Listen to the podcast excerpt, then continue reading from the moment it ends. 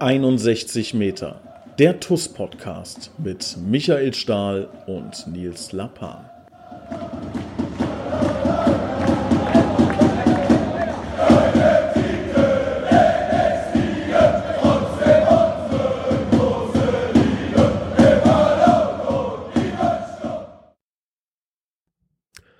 Hallo und herzlich willkommen zu 61 Meter der TUS Koblenz Podcast. Ich begrüße recht herzlich Michael Stahl. Servus Stahli. Hallo zusammen. Ja, lieber Michael, wir hatten uns diesen Podcast mit Sicherheit anders vorgestellt. Ähm, erstmal als allererstes vorweg natürlich an alle Betroffenen, ähm, ja, diese, dieser schrecklichen äh, Katastrophe, viel Kraft, viel Energie und ähm, ja, fehlen einem so ein bisschen die Worte, sprachlos. Ähm, wir sind mit Sicherheit auch so ein bisschen in der Unterhaltungsbranche hier mit unserem kleinen Podcast und vielleicht gibt es den einen oder anderen, ähm, der ähm, vielleicht mal eine kleine Ablenkung benötigt. Ähm, da versuchen wir jetzt unser, unser Bestes zu geben, aber ähm, wissen natürlich, ähm, ja, dass es aktuell viel, viel wichtigere und, und dramatischere Themen gibt, ähm, um die sich viele Menschen kümmern und kümmern müssen. Ähm, ja, trotz allem werden wir natürlich hier den Podcast versuchen, bestmöglichst ähm, ja, über die Bühne zu bringen. Ähm, hatten natürlich geplant, über das, über das Pokalspiel gegen Oberwinter zu sprechen. Das können wir nicht tun, deshalb der Podcast jetzt auch erst am Donnerstag, weil wir natürlich davon ausgegangen sind, ähm, dass wir gestern oder ja, an einem vorherigen Tag ähm, hätten gespielt. Ist alles nicht der Fall. Äh, trotz allem versuchen wir natürlich das Beste draus zu machen und ähm, ja, euch ein bisschen abzudaten über die TUS Koblenz. Wie geht's dir denn, Stadi? Ja, mir geht's gut. Wir ähm, haben irgendwie auch minütlich heute auf die Absage gewartet, weil bei den Bildern ähm, aus dem Fernsehen, ähm, in, in, den sozialen Netzwerken, ähm, konnte sich, glaube ich, keiner vorstellen, dass da heute ein Fußballspiel in der Region äh, stattfinden kann. Jetzt, jetzt ist es soweit. Wir haben auch den, den Tag heute frei und hoffen natürlich, dass dort, äh, deswegen kann ich mich da an deine Worte nur anschließen. Wir hoffen, dass das möglichst ähm, glimpflich vonstatten geht die nächsten Stunden, Tage und dass viele von den Vermissten ähm, dann doch einfach nicht in der Lage waren, ähm, ja, noch Anrufe abzusetzen oder vielleicht kein Handy mit auf dem Dach haben oder sonst wo. Kann man jetzt nur die Daumen drücken in den Stunden. Ja. Also war für uns ist relativ klar, wir haben jetzt Donnerstag halb eins, äh, nehmen wir gerade den Podcast auf. Ähm, wir haben jetzt gerade in der letzten halben Stunde, Stunde relativ viele Gespräche auch damit Oberwinter gehabt. Die sind teilweise ähm, direkt betroffen, also Spieler, die direkt betroffen sind. Ähm, da war natürlich klar, dass da auch nicht irgendwie jetzt äh, 15 Minuten entfernt irgendwie Fußball gespielt werden kann. Das ähm, ja geht nicht, ähm, können wir nicht machen, wollen wir nicht machen und ähm, hoffen, dass wir jetzt irgendwie einen Ersatztermin finden. Das Problem ist irgendwie, dass es da natürlich zeitlich eine Menge Druck gibt, ähm, leider. Also dass dieses äh, einfach in den, in den Rahmenspielplan Plan das Ganze noch reingequetscht werden muss. Gucken wir mal, ob wir da eine Lösung finden. Aber klar muss sein, dass das jetzt einfach äh, nicht passt und jetzt da nicht Fußball gespielt werden kann. Das ist irgendwie, ist nicht gut. Ähm, also nochmal äh, abschließend zu diesem Thema ganz, ganz viel Kraft an alle, die irgendwie betroffen sind, ähm, die ja Betroffene kennen. Wir drücken euch kräftig die Daumen, dass das ähm, für euch einigermaßen funktioniert und dass ihr da Lösungen findet.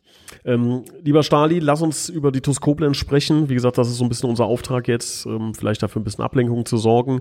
Ähm, die letzten Tage waren auch ähm, ja für die für die TUS Koblenz, glaube ich, chaotisch. Also man konnte nicht wirklich äh, planen, genau wie Training abläuft, wird jetzt gespielt, wird das nicht gespielt. Gib uns da mal ein bisschen einen kleinen Einblick, wie waren die letzten Tage. Ja, wir haben, wir haben jeden Tag so trainiert, als ob am nächsten Tag natürlich das Spiel ist. Also wir haben jetzt ähm, am Dienstag ein Abschlusstraining gemacht, haben gestern ein Abschlusstraining gemacht, ähm, wir haben jetzt aber heute frei tatsächlich und ähm, Stand jetzt bereiten wir uns mal so darauf vor, dass in die Richtung Sonntag ähm, dass das Spiel stattfindet, ähm, müssen wir natürlich irgendwo, ne, müssen natürlich irgendwo eine, eine Vorbereitung äh, gewährleisten. Darüber hinaus stecken wir ohnehin in der Vorbereitung ähm, auf eine neue Saison der Pokal ist äh, eine besondere Situation in diesem Jahr. Der, der alte Pokal, der noch äh, gespielt wird, das ändert natürlich ein bisschen was in den Abläufen.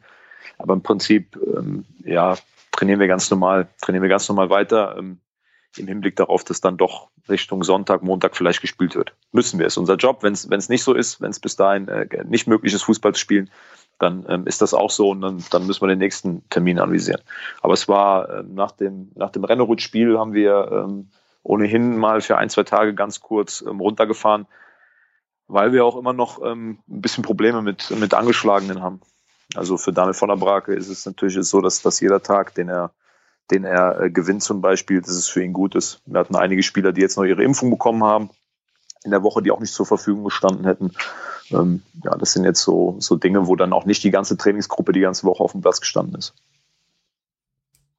Jetzt habe ich ähm, zu einigen Spielern aus der Mannschaft auch noch ein bisschen äh, ähnlichen Kontakt, äh, also nicht so intensiv vielleicht wie, wie zu dir, aber höre relativ oft in den letzten Tagen, ey, das sieht ganz gut aus, was da gerade abläuft. Also, fühlt sich gut an, irgendwie, ähm, ich kann es nicht genau beschreiben, ähm, vielleicht kannst du noch ein bisschen Licht ins Dunkle bringen. Ähm, sieht das gut aus aktuell, was da auf dem Platz passiert?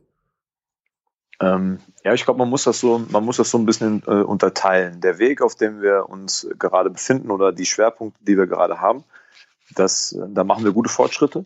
Ähm, gerade äh, was so die Defensivstruktur auf dem Platz angeht, die Art, wie wir diese Saison, äh, diese Saison Fußball spielen wollen, mit den Spielertypen, die wir haben. Ich glaube, wir unterscheiden uns dieses Jahr schon so ein bisschen von den letzten drei Oberliga-Jahren. Allein was den, was den Altersschnitt angeht, ist nochmal deutlich jünger geworden.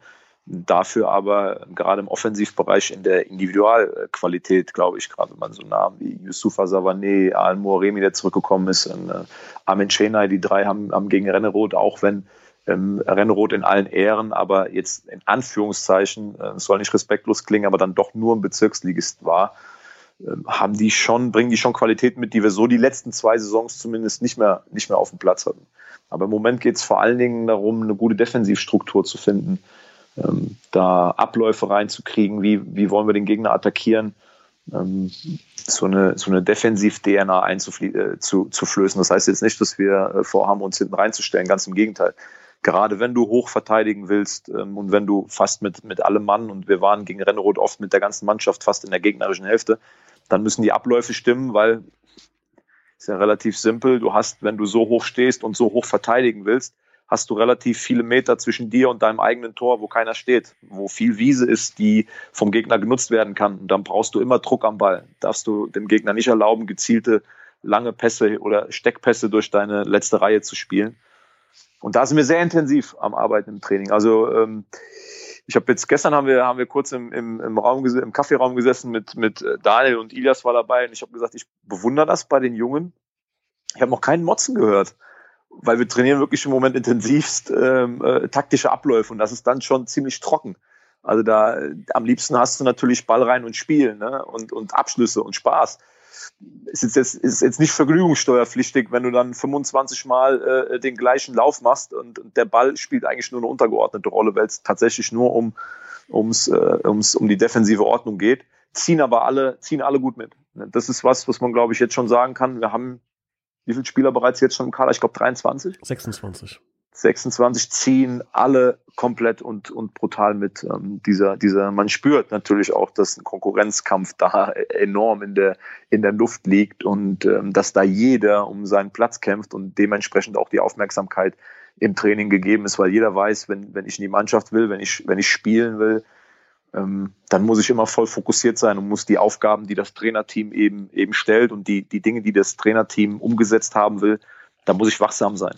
Und da konnte man im Spiel gegen Renneroth, glaube ich, schon ein bisschen was sehen. Jetzt mal, jetzt mal fernab der, der Dinge, die wir mit Ball schon, schon, glaube ich, intuitiv einfach gut gemacht haben. Das müssen wir aber auch einordnen. Das müssen wir einordnen, dass das ähm, Renneroth war und jetzt nicht vielleicht erster Spieltag Engers. Ähm, das, das äh, glaube ich, das muss man schon dazu sagen es war von, von dem, was wir gegen den Ball spielen wollen, gerade mit einem hohen Pressing, mit einer hohen Aggressivität, mit einer enorm hohen Intensität, war das ein, deutlicher Schritt nach vorne. Und war schön zu sehen, dass, dass da schon einige Trainingsinhalte ähm, umgesetzt werden können. Deswegen war das ein, ein toller Test unter, unter Wettkampfbedingungen letzten Endes. Ja, lass uns mal intensiver nochmal über, über Rennerot sprechen. Also das äh, ist natürlich ein, ein Highlight gewesen, glaube ich, für viele TUS-Fans.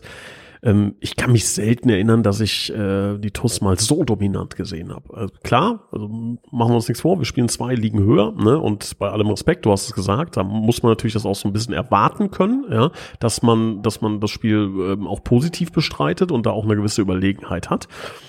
Aber das war schon sehr dominant, fand ich.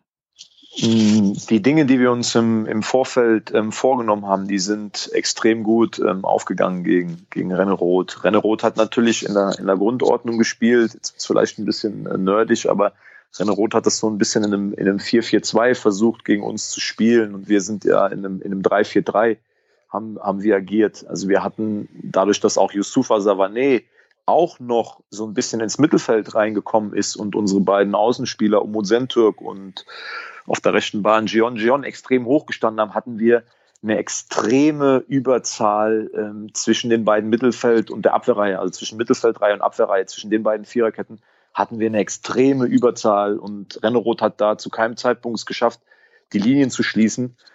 Ähm, und, und deswegen sah das auch mit Ball sehr, sehr gut aus, weil wir da eine gute Positionierung gefunden haben. Einfach, du konntest von hinten raus die Dreierkette ähm, das, was man ja so ein bisschen ähm, so als Dreierkette will man jetzt auch nicht 50 Mal nur, nur hinten querspielen gegen Bezirksligisten. Du, du suchst ja, du willst, bist ja in vielen Ballbesitz. Das ist die Aufgabe, die du an dem, an dem Tag hast. Und gegen einen Gegner, der dann eher defensiv, defensiver ausgerichtet ist, ähm, dann musst du Lücken finden. Und da haben wir sehr, sehr gute Positionen gefunden. Also der Alen Moremi, in, ähm, in Armin Chenay und Yusufa Savané, die drei, dort im Zentrum gegen, gegen zwei Sechser vom, vom Gegner. Die Innenverteidiger haben sich dann auch nicht getraut, äh, extrem nachzuschieben ins, ins Mittelfeld. Da waren wir hoch überlegen. Und dann sind die drei auch in der Lage, extrem Tempo aufzunehmen, auf die letzte Kette zu laufen, Dinge zu, zu initiieren. Ich glaube, das erste Tor war schon so ein, äh, so ein Beleg für das Spiel, ne? dass wir dann einen tiefen Ball gefunden haben auf Yusufa, der im 1 gegen 1 in den 16er eingedrungen ist, auf dem zweiten Pfosten gespielt hat und Umut Sentürk, der ja nominell Außenbahnspieler ist, ist aber bis in den 16er mit vorgerückt. Das haben wir uns auch vorgenommen. Also wir wollten wirklich mit ganz, mit ganz vielen Spielern quasi bis auf die Dreierkette plus Marcel Wingda, der so ein bisschen das äh, Kontroll Kontrollorgan in dem, in dem Spiel dann ist vor der Abwehr, sollten alle anderen sechs sollten extrem hoch stehen, ganz äh, offensiv agieren, im Ballbesitz, den 16er besetzen, damit nämlich das, was uns in der Vergangenheit oft im Rheinland-Pokal passiert ist gegen, gegen Bezirksligisten, auch wie in Kochem, hatten wir 80 Prozent Ballbesitz, ähm, eine Passquote von über 90 Prozent, aber wir, wir hatten im torgefährlichen Raum keine Aktion ka oder kaum Aktion, um den Gegner in Bedrängnis zu bringen. Ja, und ähm, ich glaube, Arnel und Idas würden dann an der Stelle schön sagen, wir haben einfach die Box, die gegnerische Box und den 16er und den torgefährlichen Raum mit, mit fünf bis sechs Spielern komplett überladen. Und es dann auch noch gut gemacht, muss man auch sagen. Also die Qualität, die die haben in Aalen, in Yusufa und Mandy, in Mark Richter, der dann von hinten noch ähm, nachschiebt, da ist schon mit Ball am Fuß eine sehr, sehr hohe Geschwindigkeit, eine hohe Ballsicherheit ja, und, Umut Sentürk hat an dem Tag auf links in den, ich weiß nicht, 60 Minuten, die er gespielt hat, auch für mich persönlich einen richtig guten ähm, Eindruck hinterlassen. Fand ich auch. Also da haben wir, ähm, glaube ich, einen ganz guten Fang gemacht. Ähm, wir haben auch noch ähm, zwei, drei ähm, neue Verträge zu verkünden, beziehungsweise Spieler, die sich der Toskopens angeschlossen haben. Adit Maloko ähm, hat einen Vertrag unterschrieben. Du kennst ihn schon länger, war schon länger im, im Training dabei. Ähm, kurze Einschätzung zu ihm? Passt einfach in das, was wir, was wir eben gesagt haben. Der Junge brennt in, in jeder Szene auf dem Platz. Der, der haut sich komplett rein, identifiziert sich vom ersten Tag an zu 100 Prozent äh, mit der Sache, auch mit dem Weg, der, der hier gezeichnet ist. Ähm, ja, ist natürlich für die, für die Jungen, wenn schon so viele Junge da sind, äh, auch ein bisschen einfacher. Ne? Ähm, und, und jetzt geht es für ihn einfach darum, ganz schnell ganz viel zu lernen, äh, sich da reinzufuchsen, weiterhin so viel Gas zu geben und auf seine Chancen zu lauern und die dann auch zu nutzen. Ja.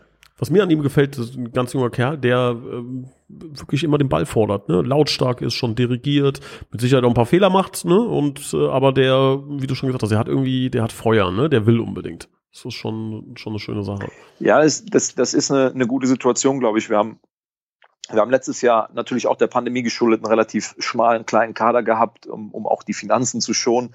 Ähm, jetzt ist es nicht so, dass wir da äh, äh, ähm, Tausende von Euros im, im Monat draufpacken, glaube ich, im Kader. Also du kannst mich gern korrigieren, aber äh, soweit äh, ich das jetzt mitbekomme, äh, sind das ja jetzt keine Jungs, die, die vornehmlich wegen dem Geld zur TUS kommen, sondern weil die Bock haben, sich hier in der Oberliga zu beweisen und weil die natürlich auch mitkriegen, dass wir ähm, keine, keine Angst haben, Junge einzusetzen. Also das auch nochmal, um, um das einzuordnen in Renne Rot. Ich, ich bin natürlich auch jemand, du kennst mich, der immer den, den mahnenden Zeigefinger hebt und sagt, okay, 8-0 gewonnen, eine Minute später nach dem Spiel sage ich, Jungs, abhaken, nächstes Spiel steht vor der Tür.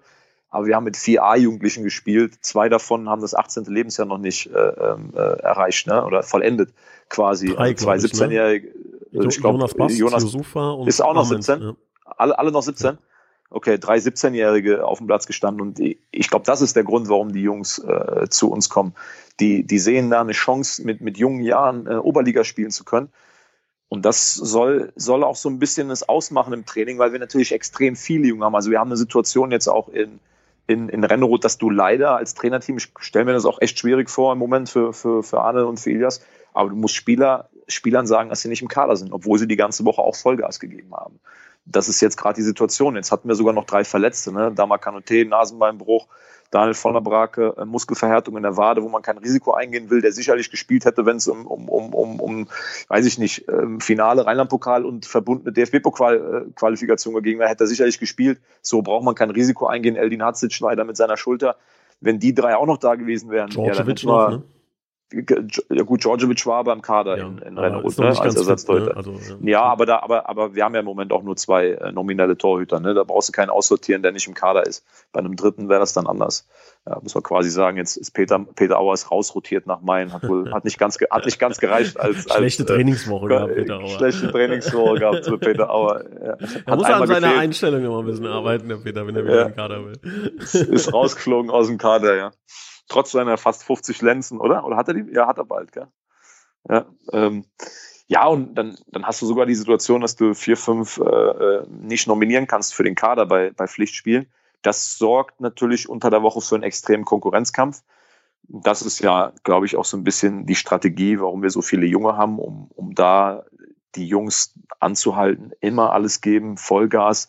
Wer den Weg mitgehen möchte, der muss sich jeden Tag beweisen dann muss man schauen, bei wem die Entwicklung für was reicht in den nächsten Wochen, Monaten. Tom Gürel, nächster Mann. Ähm, der hat auch einen Vertrag unterschrieben. Ja, können wir eigentlich eine Schablone drüber legen, nur dass er äh, Stürmer ist. Ne? Also auch Tom hat auch ab, ab dem ersten Tag im Training Vollgas gegeben. Sehr bissig, kein, scheut keinen Zweikampf, will immer den Ball haben, ist äh, neigt neigt, was, was ich als sehr positive Eigenschaft empfinde, zu, zu sehr großer Unzufriedenheit, wenn ihm Fehler unterlaufen, wenn er, wenn er äh, wenn sein Spiel nicht so funktioniert. Ich meine, er kam in Renault rein, ist erstmal positiv, der hatte, glaube ich, vier, fünf. Ähm, ich, ich mag das Wort hundertprozentige Torchance ja nicht. Äh, du kennst mich, ich bin ja auch so ein bisschen ein Zahlenfreak, weil eine hundertprozentige Torchance gibt's nie. Die gibt's nur, wenn der Ball auf der Torlinie liegt und der Torwart ist schon geschlagen, dann ist es eine 100% Chance. Aber es waren schon sehr große Torchancen. Er hatte da nicht das nötige Abschlussglück, vielleicht ein, zweimal auch ein bisschen überhastet, weil es sein erstes Spiel war, junger Bursche, alles völlig zu erklären, aber da, da war natürlich nach dem Spiel große Unzufriedenheit bei ihm, dass er da keinen Torerfolg hatte. Das finde ich eine, eine, sehr positive Mannschaft und hat immerhin in Saarbrücken A-Jugend-Bundesliga-Luft äh, geschnappt, da auch sein Torriecher schon das eine oder andere Mal unter Beweis gestellt. Wie bei Adet. Ähm, ich glaube, der Junge wird sich hier komplett zerreißen jeden Tag ähm, und will die Chance nutzen, bei TuS Koblenz in der Oberliga auf sich aufmerksam zu machen. Ja, das ist auch äh, ein gutes Beispiel, ne? Der Junge, also ich weiß nicht, ob das, äh, ob Peter Zwegert jetzt sagen würde, das ist ein, der, der Deal seines Lebens, den er hier macht, nach Koblenz zu kommen. Ne? Also der muss jetzt auch hier hinziehen. Ähm, und ähm, ja, also ich glaube, rein kaufmännisch gibt's wahrscheinlich bessere Entscheidungen. Ähm, aber das imponiert mir halt, ne? dass so ein Junge kommt und sagt, ey, das ist eine Chance, die will ich nutzen. Mit, mit jeder Faser meines Körpers äh, kämpfe ich dafür, hier den nächsten Schritt zu machen. Und das ist was, ähm, das kann man sich auch nur wünschen für den Jungen, dass das und für, auch für den Verein, dass das dann ja, funktioniert. Ja.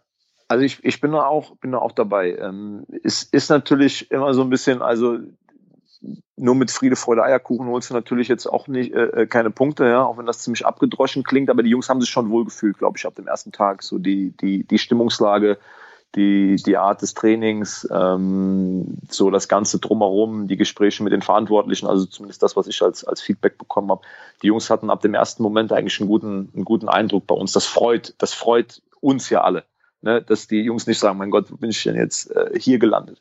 So, und, und jetzt geht's einfach darum für uns mit dieser Gruppe, die wir haben, die ja auch noch nicht ganz fertig ist, das muss man ja auch noch dazu sagen. Wir sind ja, glaube ich, ähm, kannst du aber mehr zu sagen, ja immer noch auf der Suche nach, nach zwei Spezialisten ähm, für, den, für den Kader. Ähm, dann gilt es für uns als Gruppe eben, uns ähm, gegenseitig bei der Anzahl an Spielern permanent zu pushen, sodass jeder weiß, ich muss jeden Tag an, mein, an meine Grenze gehen, muss jeden Tag versuchen, einen, einen Schritt nach vorne zu machen, ähm, um Teil davon zu sein. Ne?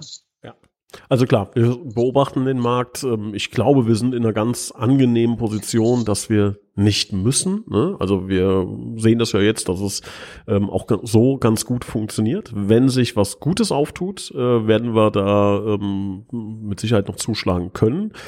Aber es ist jetzt nicht so, dass wir jetzt sagen, äh, die Welt geht unter, wenn wir ähm, ja keinen äh, kein Sechser oder keinen kein rechte Bahnspieler verpflichten.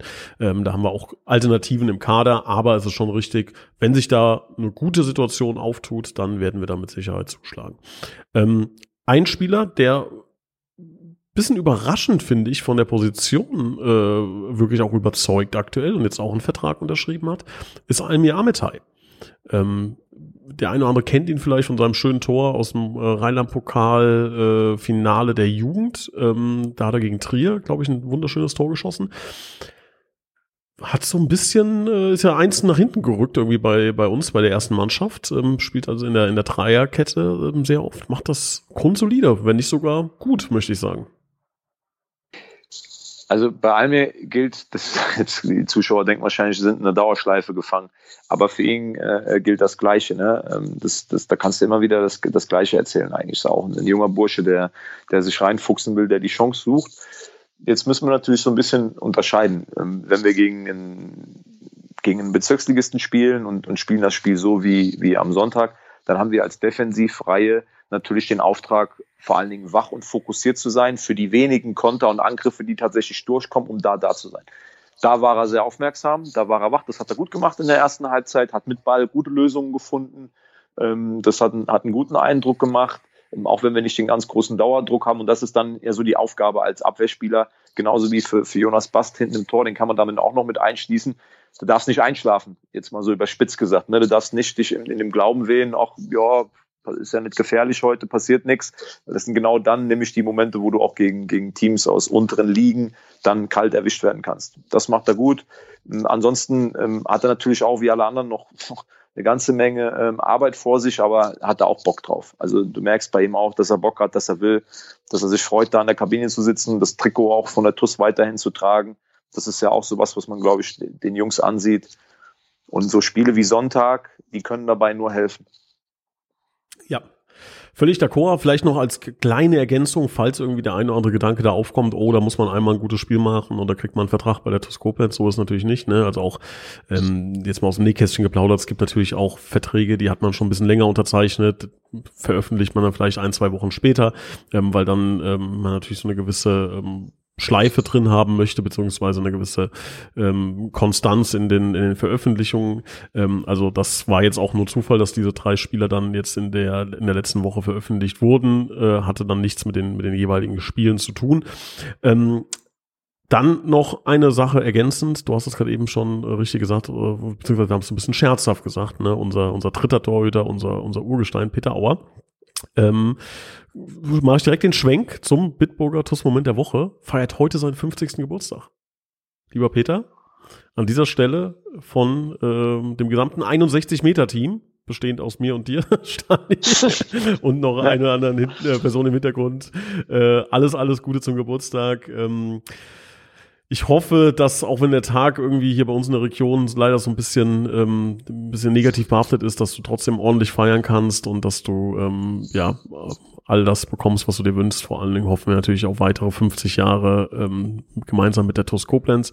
Lieber Peter, ich glaube, man kann einen eigenen äh, kompletten Podcast füllen mit den Dingen, die du ähm, für die TUS getan hast, wofür wir uns bedanken müssten. Deshalb einmal zusammenfassen. Vielen, vielen Dank und alles, alles Gute zum Geburtstag ja, kann ich mich nur anschließen. Ich glaube, die äh, äh, Bitburger sieht es uns nach, wenn das auch mein äh, TUS-Moment der Woche ist. Ich glaube, das äh, ist, gebührt einfach der Respekt vor Peter, dass wir da nicht noch einnehmen. Ja, wenn Peter Auer 50 wird, dann, dann kann es nur einen Bitburger Moment der Woche der, geben. Der doppelte, der doppelte Bitburger TUS-Moment ja. der Woche.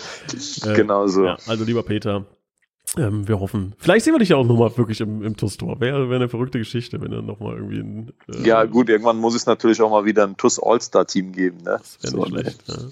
Ja. da ist Peter natürlich dann mit Stammplatzgarantie gesetzt.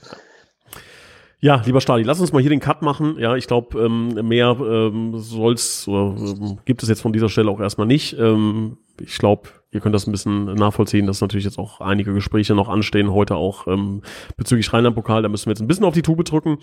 Ähm, ja, kommt irgendwie, versucht irgendwie wieder in den, in den Rhythmus reinzukommen als Mannschaft. Ähm, ich glaube, das, das wird euch gelingen. Da wird euch ja das Trainerteam dann ähm, auch führen und, und ähm, bestmöglichst vorbereiten. Wir versuchen natürlich schnellstmöglich irgendwie eine Lösung ähm, zu finden, wie wir das Spiel gegen Oberwintern noch irgendwie vielleicht äh, stattfinden lassen können. Wobei man natürlich auch ganz klar sagen muss, ähm, auch wenn wir alle Fußballfans sind, wichtig ist das aktuell, glaube ich, nicht. Ja, also im mein Gott, da gibt's jetzt Dinge, die, die pressieren mehr. Wir halten euch auf dem Laufenden. Ähm, euch allen eine schöne Restwoche und wie gesagt nochmal alle, die betroffen sind, viel, viel Kraft und viel Energie für die nächsten Tage. Bis dahin.